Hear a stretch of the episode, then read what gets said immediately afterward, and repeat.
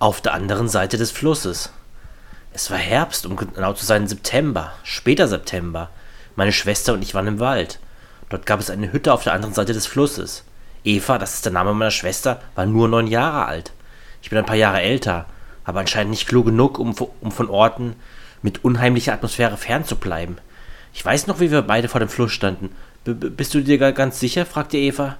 Ich habe gelacht, dann spottete ich. Hast du etwa Angst? Was soll schon passieren? Eva zuckte mit den Schultern. Wir hüpften über große weiße Steine, um hinüberzukommen. Eva wäre einmal fast ausgerutscht und der Fluss hätte sie verschlungen. Drüben bewarfen wir uns mit Blättern. Ihre Farben waren wundervoll. Rot, orange, braun, manchmal noch ein wenig grün.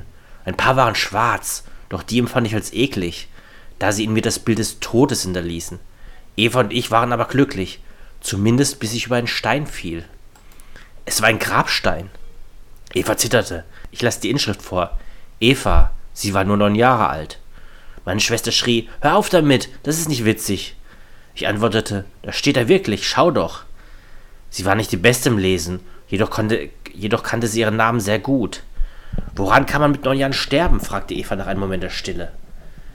Ich weiß nicht, normal ist es aber nicht. Eva kundigte sich.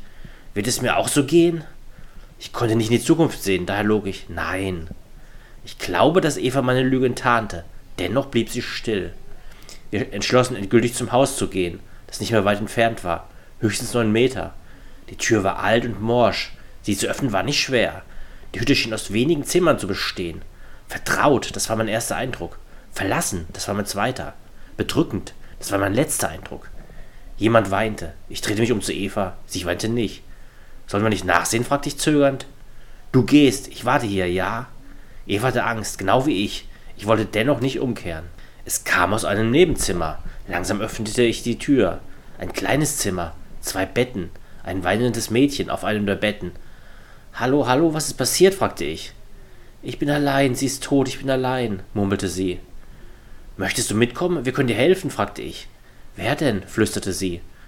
Wenigstens hatte sie aufgehört zu weinen. Ich und meine Schwester, Eva. Sie meinte, meine Schwester hieß auch Eva. Sie war, sie war neun, als sie starb. Ein eiskalter Schauer lief mir über den Rücken. Es war ihr Grabstein. Wir verließen das Haus. Eva war nicht mehr da, dafür durch der Nebel. Eva, Eva, wo bist du? Wir gehen nach Hause. Das kleine Mädchen zog an meine Jacke. Du, wie sieht deine Eva aus? fragte sie nervös. Wieso, siehst du jemanden? Ich schaute mich um, ob ich jemanden entdecken konnte. Nein, noch nicht. Ähm, kannst du einfach meine Frage beantworten, bitte? Ich erzählte ihr, wie meine Schwester aussah. Sie hat schulterlanges schwarzes Haar, Ihre Augen sind blau-grau, würde ich sagen. Und das Gesicht des Mädchens wurde bleich. Dann sollten wir gehen, forderte sie. Wieso? Wir müssen Eva finden. Das Mädchen schüttelte den Kopf. Vielleicht habe ich ja Unrecht, aber wenn nicht, dann willst du gar nicht, dass Eva dich findet.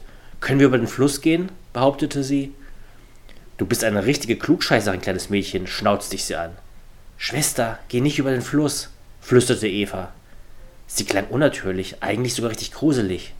Sie wird uns holen, genau wie meine Mama. In diesem Moment griff eine Hand meinen Arm. Es war Eva. Ihre Augen waren weiß und voller roter Adern. Ihr Grinsen war breiter als je zuvor. Und ihre Haut war grau und tot wie Asche. Bleib doch hier, Schwester. Sie krallte ihre Fingernägel in meinen Arm. Ich versuchte zu kommen und das kleine Mädchen löste sich aus ihrer Schreckstarre und half mir. Ich entrann ihren Griff. Doch ganze Hautstreifen hatte sie abgerissen. Du hast recht, lass uns zum Fluss laufen, kreischte ich, während ich mich schnell aufrabbelte und mit dem Mädchen weglief. Wir rannten in die Richtung, aus der ich gekommen war, bis wir mit beiden Füßen im Wasser standen. Es war blutrot. Wir mussten, wir müssen darüber. Auch ohne die Steine, murmelte ich. Zusammen stampfen wir hindurch. Der Strom war nicht so stark wie erwartet. Ich kann nicht mehr, meinte das Mädchen, das nun fast versank. Ich nahm sie hoch. Nein, komm zurück, schrie Eva welche zu unserem Ersetzen hinter uns her war. Ich spürte, wie der Grund fester wurde. Würden wir es schaffen? Wenige Sekunden trennten uns von dem anderen Ufer. Eva kriegte mich zu fassen. Das Mädchen trat sie. Eva rutschte ab. Wir erreichten das Ufer. Das Blut war, war zu Wasser geworden und der Nebel war verschwunden. Bunte Herbstblätter fielen hinab. Ich kann es kaum glauben, sagte ich. Das Mädchen fragte, was sollen wir jetzt machen? Wo kann ich hin? Ich ließ sie runter und schlug vor, wir sollten zur Polizei oder zu meinen Eltern. Doch was ist, wenn sie uns nicht glauben? Wir wagten es. Meine Eltern konnten sich nicht an diese angebliche Schwester erinnern, aber da ihnen der Gedanken von einem zweiten Kind gefiel und sie unsere Geschichte als verrücktes Spiel ansahen, adoptierten sie das Mädchen, welches Lilly hieß, nach einigen Monaten. Bei der Polizei waren wir an jenem Abend auch. Sie nahmen es nicht ernst. Nur ein Polizist meinte, meine Tochter heißt auch Eva und sie ist neun. Sie hat schwarze Haare und graue Augen. Soll ich das etwa als Beleidigung sehen? Sein Kumpel entgegnete, du hast eine Tochter? Du hast doch noch nicht mal eine Ehefrau. Wir wurden hinausgeworfen, doch seitdem fragte ich mich, ob wir nicht auf der falschen Seite des Flusses wohnten. Viele Jahre später rief mich Lilly an. Ich sollte mir etwas ansehen, dort, wo wir früher gewohnt hatten. Da wir beide längst erwachsen waren und wir beide außerhalb wohnten, dauerte es ein wenig, bis ich da war. Ich bog mit meinem Auto in die Straße ein, in der wir gewohnt hatten. Lilly starrte auf das Haus. Ich stieg aus und stellte mich zu ihr. Schau mal, sagte sie und zeigte auf ein Fenster am Dachboden. Dort stand ein kleines Mädchen mit schulterlangen schwarzen Haar. Es schaute uns an und lächelte. Doch es blinzelte nicht oder wand seinen Blick auch nicht ab. Eine Frau kam aus dem Haus und begrüßte uns.